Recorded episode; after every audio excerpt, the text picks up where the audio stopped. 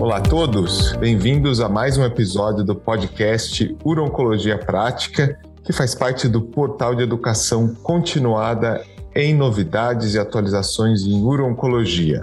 Então é um enorme prazer para mais um podcast a gente termos hoje a coordenação com o Dr. Rafael Coelho, urologista de São Paulo, Dr. Diogo Bastos, oncologista de São Paulo, eu, Denis Jardim, oncologista também de São Paulo, e hoje com um convidado especial, um importante colaborador nosso, uma referência em medicina nuclear no país todo, Dr. Felipe Galiza, radiologista e médico nuclear do Hospital Sírio-Libanês, também da Rede Fleury, da Rede Américas, Bem-vindo, Felipe. É um enorme prazer tê-lo aqui. E a gente vai discutir hoje um tema recente que tem ganhado bastante corpo ali em recentes publicações. É justamente o uso do PET-PSMA em câncer de próstata, na doença localizada, como uma eventual ferramenta para que as biópsias não sejam necessárias. Então, saíram alguns trabalhos recentes e eu queria, para a gente iniciar o debate agora, passar o Felipe para ele descrever para a gente quais foram esses resultados iniciais e como que eles, enfim, teriam alguma aplicação prática no nosso dia a dia. Obrigado, Denis, pelas palavras aí. Obrigado por Oncologia, o nome de você, do Diogo, do Rafael. Interessante esse tema, né? Algo que a gente tem discutido ultimamente como um, um tema quente né? Na, na, na, avaliação de imaginológica molecular do câncer de próstata. A gente já vinha discutindo outros trabalhos recentes, né? Que a gente viu que traziam esse tema, tem tá, saído artigos nesse sentido e alguns trials até em recrutamento, tentando avaliar o real benefício, né, o real papel né, do PET com PSMA junto com a ressonância magnética no, na, na, detecção do câncer de próstata, né, acho que antes do diagnóstico. Então a gente inicialmente é, consolidou né, o método com avaliação da restiva bioquímica, doença avançada e mais recentemente no estadiamento, e agora a gente está discutindo uma fase mais precoce da doença. Né. Esse foi publicado esse trabalho né, na European, numa modalidade até interessante, né, que eles chamam de uma de perspectiva, né, de horizonte, né, onde ele traz um trabalho menor, sem ser um trabalho fase 2, 3, prospectivo, mas onde ele um trabalho pequeno, onde ele onde ele consegue abrir uma perspectiva de, de mudança né, da nossa conduta, né, nossa, na, como a gente lida com o câncer de próstata no diagnóstico do câncer de próstata. Então, esse, esse trabalho ele fez prospectivamente, né, é, retrospectivamente, PET com PSMA e ressonância magnética em pacientes que tinham é, suspeita, suspeição de câncer de próstata, né, e daí ele, ele estratificou pelo, pela classificação do PIRADS, né, da ressonância, e fez uma correlação com o grau de captação do, do, do PET com PSMA, no, com valor que a gente utiliza, que é o, a, mensuração que a gente utiliza, que é o SUV, e aí ele fez essas correlações né, de achados da ressonância com grau de, de captação do PET e o desfecho, né, e o resultado de câncer clinicamente significativo. Então a gente teve uma, um, né, resultados interessantes, até corroborando um dado que a gente já tinha, né, do outro estudo, o Primary Trial, né, que a gente tinha, que foi publicado no final do ano passado. É, então, ele é um, um, dos dados desse estudo que ele traz, né, desse estudo agora do European, ele mostra que os pacientes que tinham PIRADS, né, acima de, a partir de 4, né, 4 e 5, né, com SUV de, na lesão a partir de 8, né, ele tem uma, uma taxa de detecção de câncer clinicamente significativo de 98%. Né, então, é muito parecido com aquela com aquelas taxas de aumento de sensibilidade, de valor preditivo negativo, né, que o primary trouxeram, né, de adicionado do PET com PSMA em cima da ressonância magnética. Então, muito interessante porque é como se a gente estivesse tentando achar, né, que acho que é, que é o que o trabalho tenta trazer, como que a gente pode utilizar isso e aplicar talvez num nomograma clínico, né, de, de, de utilizar esse dado para talvez evitar fazer biópsias desnecessárias ou quando fazer biópsias é, em casos é, duvidosos, ou mesmo é, quando a gente pode aumentar a precisão diagnóstica, né, e talvez evitar uma, uma, uma, uma intervenção desnecessária. Né? Então, essa é a perspectiva que o artigo traz para a gente. Ele não propõe nenhum nomograma específico, mas ele traz essa, esses dados para a gente propor esses nomogramas. Né? Ele outro outro dado interessante é que SUVs acima de 16, né, pelo, por esse artigo mostra que 100% dos pacientes tinham câncer clinicamente significativo, né? Então, acho que é, quando tem uma captação muito alta, né, é, mostrando que a especificidade do PET é muito alta nesse sentido, né? Então, quanto maior essa captação, normalmente se correlaciona com maior agressividade tumoral, então ela seria intuitivo achar que quanto maior a captação, maior a chance de ter um câncer clinicamente significativo, né? Acho que trazendo essas informações que o artigo traz, né, é, a gente pode começar a debater, né, o que é que vocês acham. A gente não tem uma perspectiva ainda real de começar a utilizar isso assim de maneira em, em, em colocar isso em guideline, a gente precisa de uma validação né, desses dados prospectivamente para poder ver o impacto disso a, a a médio prazo, né, no, no, na cadeia diagnóstica do paciente, mas ele é, é muito interessante a gente poder começar a pensar os nomogramas clínicos, né, que a gente utiliza já muito em câncer de próstata para várias coisas e por que não agora começar a colocar é, imagem nesses nomogramas, né? Já tem alguns artigos desde o ano passado colocando ressonância nos nomogramas, né, do câncer de próstata, diagnóstico, né, utilizando os dados da ressonância. E agora a gente está adicionando mais um método de imagem, que é muito interessante, né? Oi, Felipe, aqui é o Diogo. Queria fazer uma pergunta técnica. Assim, a gente fala assim, bom, SUV acima de 8, SUV acima de 10. É, o padrão da captação também é importante, porque a gente sabe que assim, tem alguns pacientes que às vezes podem ter uma captação mais difusa, uma captação mais focal. Quer dizer, a ideia é que seja uma captação focal coincidente com a lesão da ressonância com SUV acima de 8, é isso? Isso. É interessante essa, essa pergunta, é, Diogo, porque, é, inclusive, depois que o Primary foi publicado, o próprio grupo australiano fez uma. propôs uma, uma, uma, uma nomenclatura em, em, usando o PIRADS como um exemplo, né, uma gradação né, de risco, de probabilidade da captação do PET. Então, quando a captação ela é focal e não difusa ou espalhada, ou ela não tem nenhuma relação com alguma captação que possa ser urinária, por exemplo, que seria um falso positivo, né, já que a uretra prostática passa no meio ali, então ela pode eventualmente ter alguma retenção por algum motivo, pacientes que têm RTU, têm um colo vesical alargado, então retirando essas, essas essas nuances do, da, da, da, interpretação do exame, realmente existe uma, uma proposição, mas ainda não validada, de como ler né, esses dados, essa, essa, essa informação da captação. Não basta ser de qualquer forma, tem que ser uma captação focal, e nesse caso, do estudo quando correlacionado à ressonância magnética, para a gente usar os dois métodos em conjunto. Né? Então, se a gente tivesse essa, essa classificação de, de, que foi proposta pelo grupo australiano, ele propõe que para você excluir o achado da ressonância, você tem que ter essas captações muito intensas, como a gente vê no, que no artigo, acima de 10, acima de 15 de SUV, porque aí fica desprezível a informação da ressonância, já que a especificidade do método para câncer nesse cenário seria muito alta, entendeu?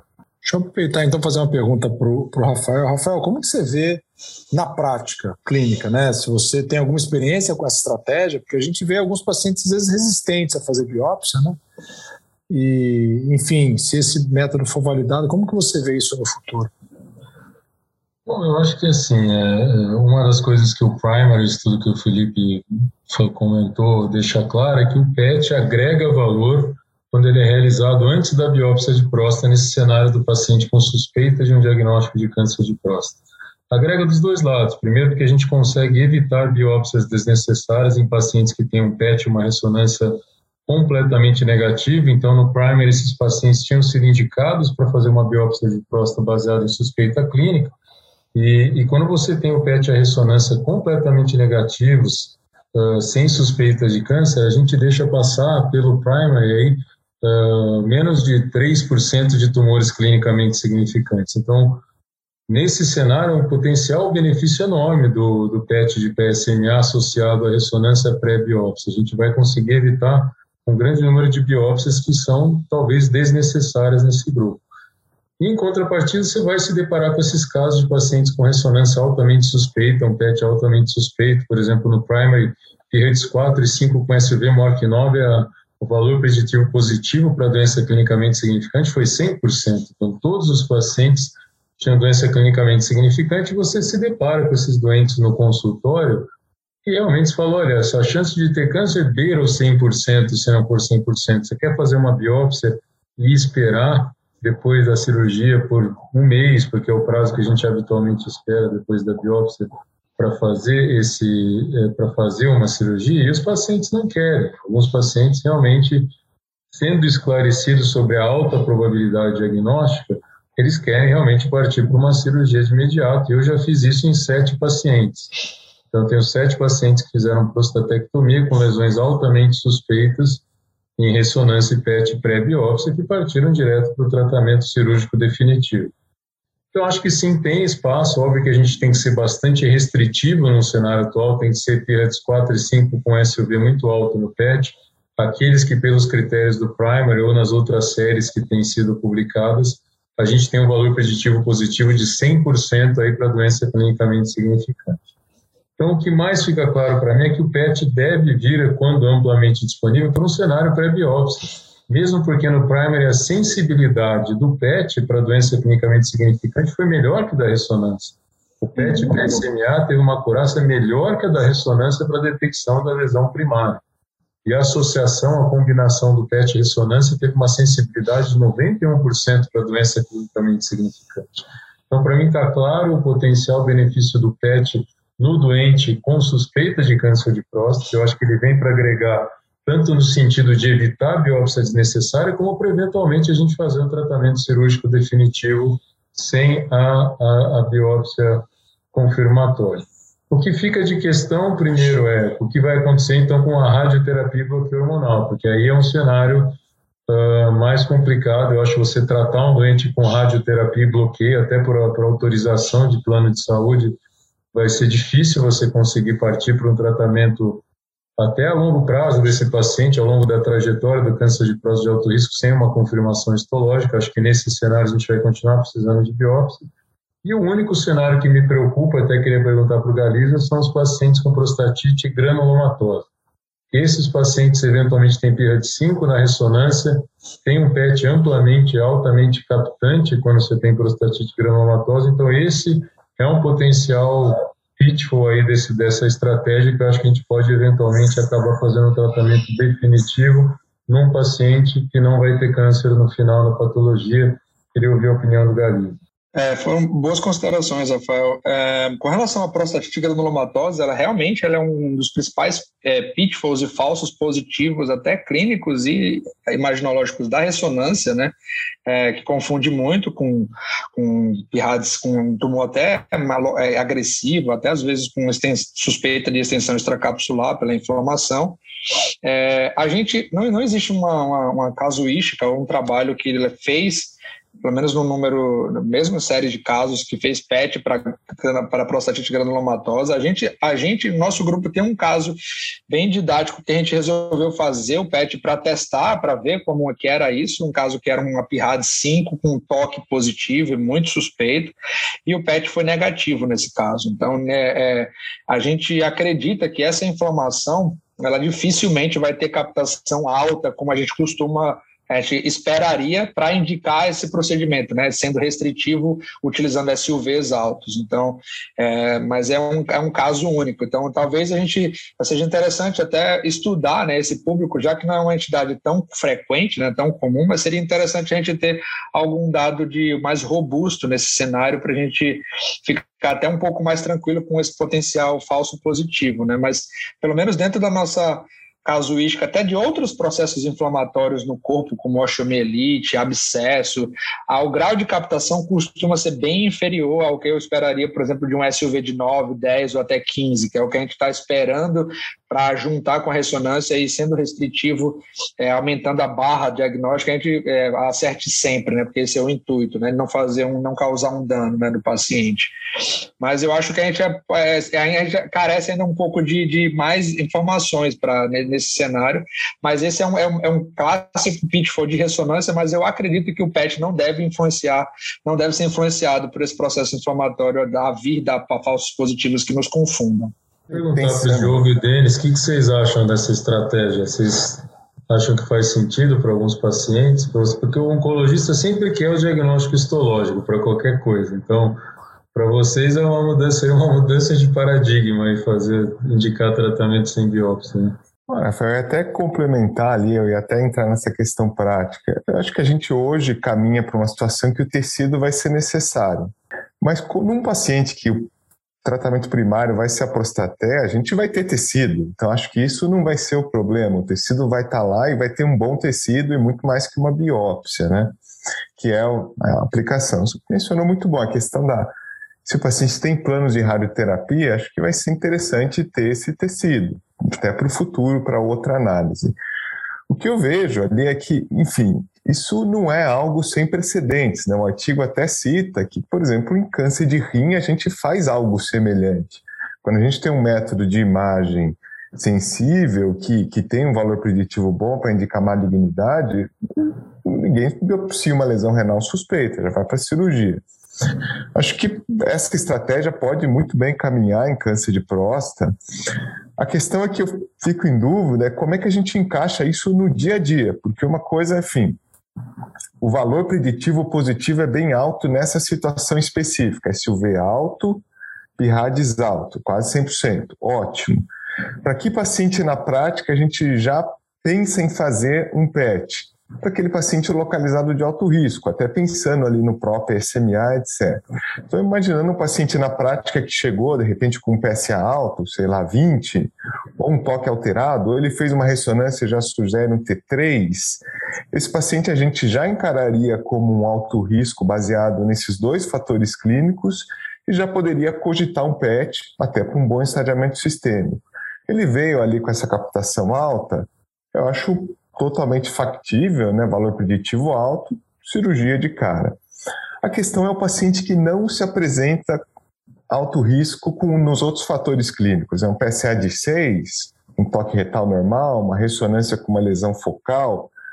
Aí é que eu vejo a maior dificuldade de você inserir o PET nessa situação, porque, uh, porque talvez ali os dados principais são em pacientes com PIRADS 4, etc., aí eu precisaria raciocinar se vai ser custo efetivo num paciente que não é um alto risco de cara, você inserir um PET como uma ferramenta de evitar a biópsia.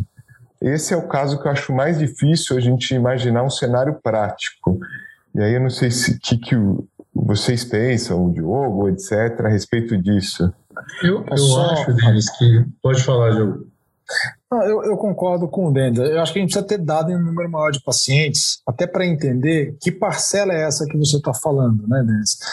A, a, o meu entendimento do que o Rafael falou é que, na impressão dele, isso até eu ia perguntar para ele, assim, se na prática vai chegar um paciente no consultório dele com PSA de 8, ele vai pedir um PET ressonância, entendeu? Quer dizer, ele já vai pedir o PET e já vai pedir a ressonância porque vai ter uma parcela de pacientes que ele vai indicar cirurgia direto e vai ter uma parcela de pacientes que vai precisar fazer biópsia anyway. Então, acho que essa relação de custo-efetividade, talvez a gente vai ter que entender baseado qual é o percentual disso, né? E aí vai, vai interessante que vai ser muito baseado no PSA, né? Olha, PSA acima de 10, talvez vale a pena fazer. Um paciente abaixo de um PSA abaixo de 5, a chance de ter um PIRADS 4 e 5 e um PET com SUV acima de 10 é tipo 10%. Também não vale a pena fazer. Né? Então, acho que a gente precisa de mais dados para entender. Agora, respondendo a pergunta do Rafael, eu não teria nenhum problema.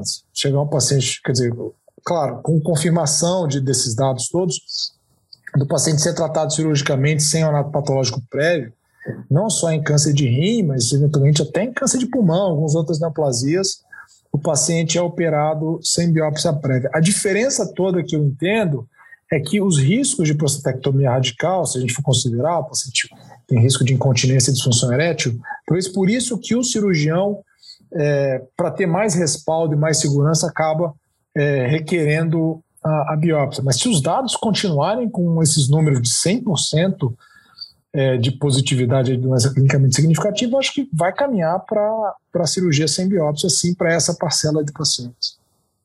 Eu acho interessante, seria assim, se a gente tivesse no cenário ideal PET ressonância disponível, então todo paciente que tem uma suspeita de câncer de próstata, a gente fizer um PET ressonância, e de cara eu excluir 20 e 30% de biópsia como como a gente mostrou no primer, eu vou evitar biópsias que seriam feitas, a custo-efetividade começa a valer a pena, porque biópsia é um procedimento caro, complicações secundárias da biópsia, como sepse. Então, nessa conta, talvez o PET ressonância seja custo-efetivo, considerando o grande número de pacientes que vai deixar de fazer biópsia. Então, nesse cenário, eu acho que o PET poderia se tornar custo-efetivo ou aqueles pacientes que a gente vai operar sem fazer biópsia também. Mas eu concordo que a disponibilidade do PET ressonância hoje é extremamente limitada, né? a gente não tem uma ampla disponibilidade, o próprio PET-CT com PSMA ainda é pouco disponível, mas talvez a gente caminhe no futuro para um doente com PSA elevado e suspeita clínica com indicação de biópsia para fazer direto um PET ressonância.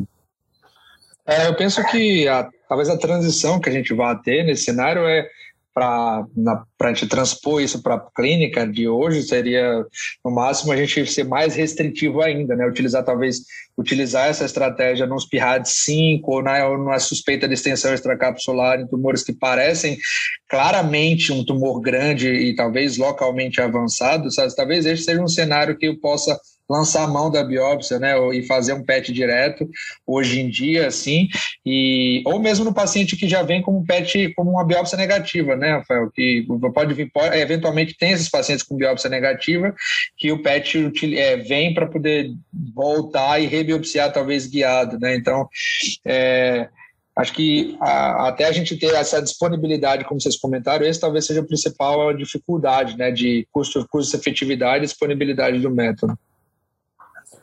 E agora, Felipe, até para a gente fechar a discussão, é muito boa. Ah, por muito tempo ali, e até hoje a gente vê a discussão da dificuldade de reprodutibilidade do PIRADS, né? É algo que varia bastante de centro para centro.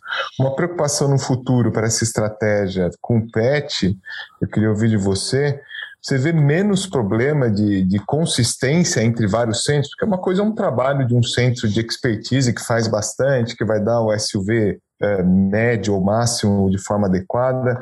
Você acha que esse problema vai ser menor com o PET na prática? É, esse é uma, até uma, um, das, um, dos grandes benefícios, na verdade, eu acho que do, do PET, da associação, é que o PET ele tem menos variabilidade interobservador comparado com a ressonância. Então, é, é até, é até seria até uma, uma, uma, uma proteção, né, um, digamos assim, é, uma segurança, associação dos métodos, né? Porque aí um, uma, eventuais lesões que possam passar pela ressonância vão ser positivas no PET, que podem ser retrospectivamente reanalisadas e, e vistas. Então, assim, na prática, eu acabo vendo mais esse cenário de, de é, interpretações de lesões um pouco mais duvidosas ou menores, em que o PET não deixa dúvida de que aquilo é real, quanto a ressonância não. É até interessante porque uma das críticas que se fez ao primary é que a leitura da ressonância não foi é, centralizada por especialistas, mas mas foi uma leitura do dia a dia e ela mostra uma, uma, uma, a realidade que é uma detecção de câncer clinicamente significativo um pouco menor do que os grandes trabalhos e prospectivos mostram, que é onde foram feitos por leitores especializados. Então, é, eu acho que é por isso que talvez essa combinação faça sentido. Assim, acho que a leitura do PET em si na próstata, ela teria pouca dificuldade, ao meu ver, de ser implementada do ponto de vista é, é, prático. Assim, acho que tem a possibilidade de variabilidade interobservador é, é bem menor do que a do, da ressonância, que tem outras várias sequências, então depende de um treinamento um pouco maior, uma maior expertise, enquanto que o PET é meio que preto no branco, então é meio é mais difícil de ter essa, essas variações assim. Né? Perfeito, Felipe. Excelente discussão. Agradeço novamente ter aceitado o convite. Agradeço ali o Diogo, também ao Rafael. Isso é um tema extremamente interessante, discussões bem amplas e efetivamente um tema controverso que provavelmente muitos dados vão sair ali ao longo dos próximos meses. Então, para quem acompanha a gente, a referência hoje nessa discussão foi baseada num estudo recentemente publicado no European Urology, que saiu agora na, na, plataforma online em agosto. O primeiro autor é o Joris Hitman, então a gente aconselha bastante ler esse artigo, é um artigo curto ali de três páginas e que traz à tona esse debate e que, como o Galiza comentou muito bem, provavelmente ele deve se aprofundar ali nas próximas conferências, nas próximas discussões. Então agradeço de novo a todos vocês que acompanham o Uroprática e fica o convite para os nossos eventos mensais ao vivo e para os demais podcasts com temas práticos e atualizações. Um abraço a todos. Obrigado, pessoal. Muito obrigado, pessoal. Um abraço.